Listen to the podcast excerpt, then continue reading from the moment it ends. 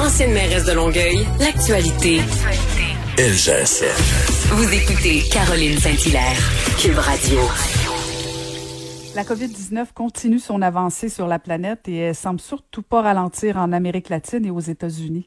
L'Organisation panaméricaine de la santé doit d'ailleurs faire le point sur la situation ce matin vers 11h30, si je me trompe pas. Et on va en parler avec le directeur de l'Institut d'études internationales de Montréal. Il est aussi professeur agrégé à l'École des sciences de la gestion à l'Université du Québec à Montréal. François Audet. Bonjour, Monsieur Audet. Oui, bonjour. Merci de nous parler ce matin. Euh, dites-nous, euh, qu'est-ce qui explique la gravité de la situation?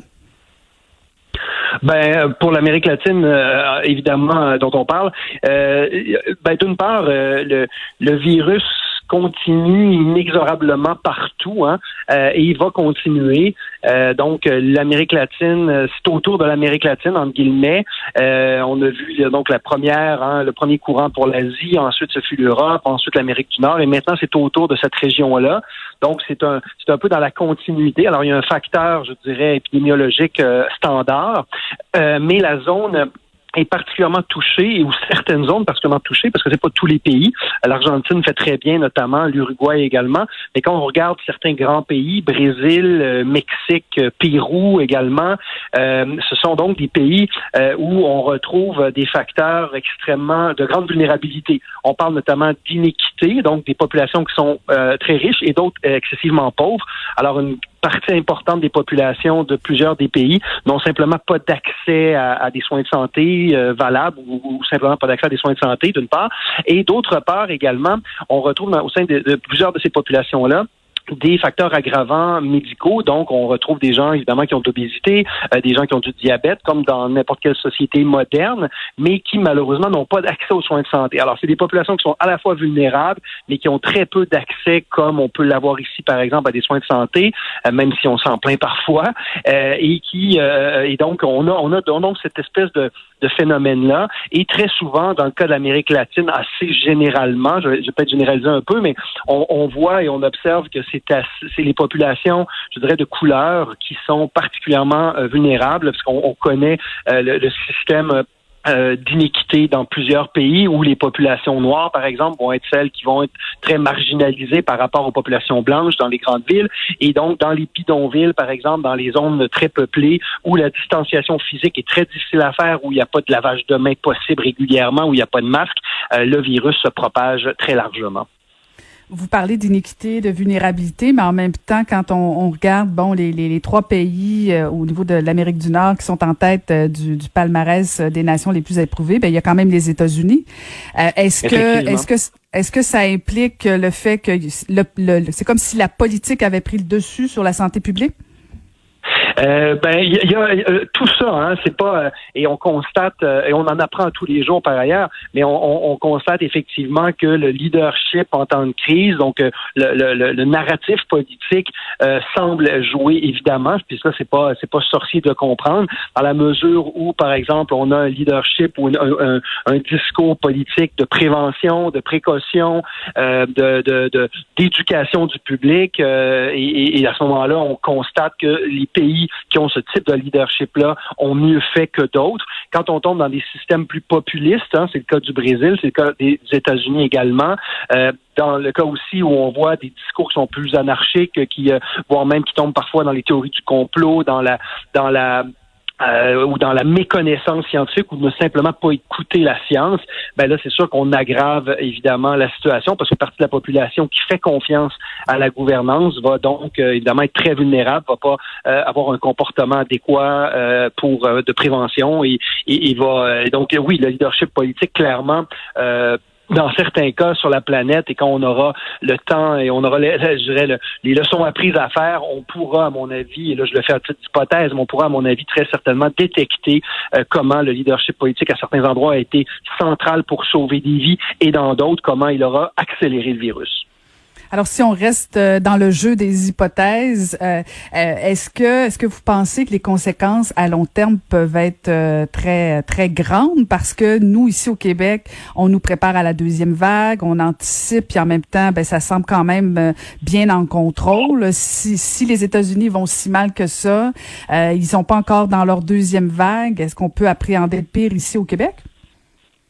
Euh, ben écoutez, la, la, la, euh, comme le disait, euh, ben, comme le disent plusieurs épidémiologistes, hein, ce qu'on appelle la deuxième vague, c'est relatif, c'est essentiellement la cohabitation avec le virus et un retour hein, à, à, des activités qu'on espère un peu normales, le retour à l'économie. Dans notre cas, ça, fera, ça sera probablement en parallèle au retour à, à l'école cet automne, avec aussi les périodes grippales et aussi un climat là, qui, qui est propice et favorable là, à, l'émergence d'une de, vulnérabilité sur notre système immunitaire qui est l'automne en général. Et donc, c'est vers ces, éléments-là, c'est lorsque ces éléments-là seront mis en place qu'on a plus de chances de revoir des pics. Alors, euh, de quelle nature sera euh, la, nouvelle vague, entre guillemets? Est-ce que ça continuera à être quelque chose comme on le voit maintenant, qui est épisodique, qui est sectoriel et qu'on est capable de circonscrire? Euh, c'est l'hypothèse optimiste qu'on doit faire et de s'assurer que les gens continuent à maintenir un comportement euh, adéquat euh, et qu'on puisse retirer les malades ou les candidats potentiellement euh, contagieux du système plutôt que de tout fermer le système parce qu'il y a des gens qui sont contagieux, voyez-vous? Alors, dans la première vague, on a tout fermé sans trop savoir ce qui se passait. Là, maintenant, on sait ce qui se passe et ce qu'il faut qu'on continue à faire, c'est s'il arrive dans une industrie, dans une école, dans un secteur régional, une épisode importante, ben, que ce soit que ce secteur-là. Donc, c'est ce qu'on appelle à ce moment-là hein, un, un confinement sectorialisé. Euh, on le voit un peu en Europe c'est ce que, je me permets de le dire rapidement, c'est ce que Melbourne en Australie n'a pas été capable de faire. Donc, on, a vu des pics importants euh, de retour en Australie, qui n'ont jamais été nécessairement très affectés, mais, mais qui, ont pris des mesures draconiennes, notamment en refermant euh, une des grandes villes, Melbourne, complètement, avec des, mesures très, très strictes au niveau social et économique pour tenter de d'endiguer cette, en guillemets, seconde vague qui semble extrêmement importante dans, dans certains coins en Australie. Et euh, je peux pas m'empêcher de vous poser la question. Euh, est-ce qu'on a une idée de l'étendue euh, de la COVID à Haïti? Ah, c'est une c'est une bonne question.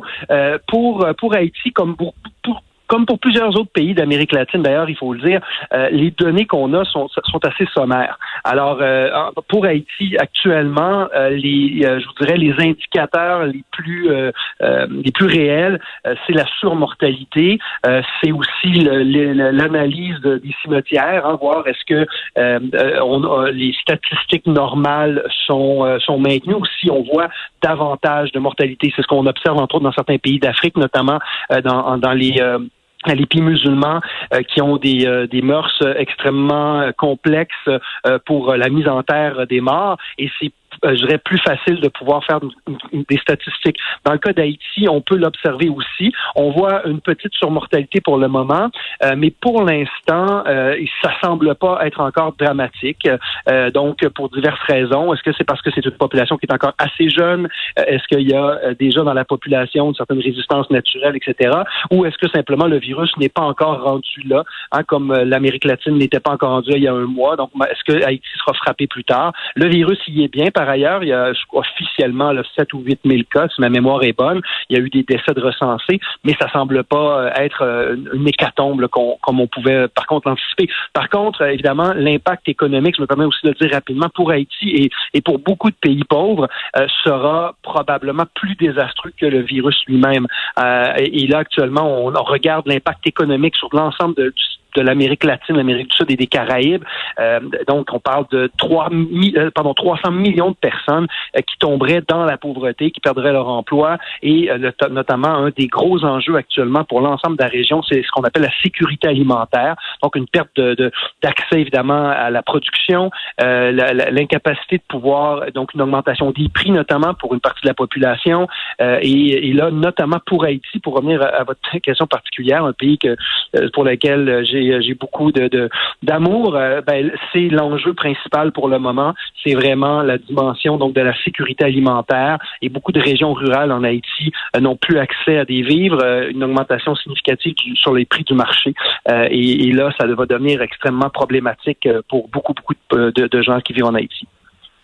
Ben, je suis contente de vous entendre sur cette question-là parce qu'on n'en parle pas beaucoup au Québec, que ce soit bon en Afrique du Sud, bien sûr, que ce soit pour Haïti. Euh, toute la question justement de, de des, problèmes de pauvreté sur les lendemains de la COVID. On sait qu'ici même au Québec, c'est difficile. Bon, c'est des degrés très différents.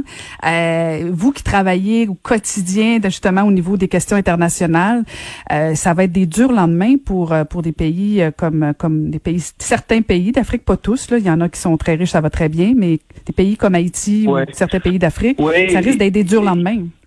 Effectivement, et c'est en fait, c'est là, où on constate qu'il y aura de plus durs lendemains, pour reprendre votre terme, c'est là où il y a le plus d'inégalités. Et même ici, hein, on l'a vu au Québec, même à Montréal, la région de Montréal-Nord, notamment certains secteurs euh, de Côte-Saint-Luc, des populations à haute densité de, de, population, euh, et où il y avait des main-d'œuvre, notamment une main-d'œuvre qui était euh, proche hein, des malades, qui travaillaient dans les milieux de soins, etc., ont, ont, été, ont été extrêmement touchés par le, par le virus. Et donc, le même phénomène s'applique partout. Donc là où il y a des inégalités socio-économiques, c'est là où on va retrouver le plus grand impact. Et, et étant caressé dans les hypothèses qu'on est en train de voir dans la littérature, notamment ceux qui, qui euh, pensent au, au monde dans trois ou cinq ans, euh, certains estiment que l'impact économique euh, post-COVID va être va faire beaucoup plus de victimes euh, que l'épidémie comme telle. C'est-à-dire que là, pour le moment, il y a des, une grande tristesse à voir tous ces milliers de morts, ces centaines de milliers de morts, mais, euh, mais combien de morts euh,